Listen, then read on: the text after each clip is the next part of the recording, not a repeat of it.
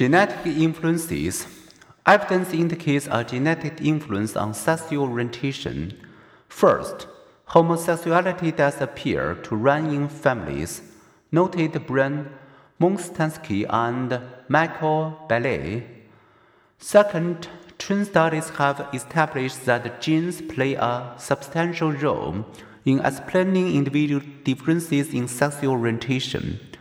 Identical twins are somewhat more likely than fraternal twins to share a homosexual orientation. By genetic manipulations, experiments have created female fruit flies that, during courtship, act like males. We have shown that a single gene in the fruit fly is sufficient to determine all aspects of the fly's sexual orientation and behaviors. As Plum Barry Dickson, with humans, it is likely that multiple genes, possibly in interaction with other influences, shape sexual orientation. A genome wide study of 409 pairs of gay brothers identified sexual orientation links with areas of two chromosomes, one maternally transmitted, and molecules attached to genes may affect their expression.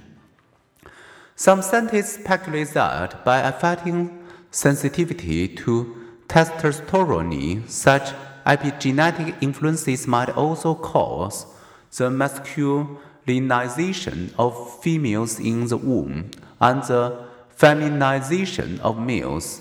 Researchers have speculated about possible reasons why gay genes might exist in the human gene pool, given that same sex couples can't naturally reproduce.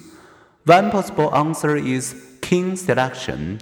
Recalled from Chapter 4, the evolutionary psychology reminder that many of our genes also reside in our biological relatives. Perhaps then, gay people's genes live on through their supporting the survival and the reproductive success of their nieces, nephews, and other relatives. Gay men make generous uncles, suggest one study of Samoans. A fertile female theory offers further support for the idea that maternal genetics may be at work. Recent Italian studies confirm what others have found that homosexual men tend to have more homosexual relatives on their mother's side than on their father's, and the relatives on the mother's side also produce more offspring than do the maternal relatives of heterosexual men. Perhaps the genes that dispose women to be strongly attracted to men and therefore to have more children also dispose some men to be attracted to men. That the decreased reproduction by gay men appears offset by the increased reproduction by their maternal extended family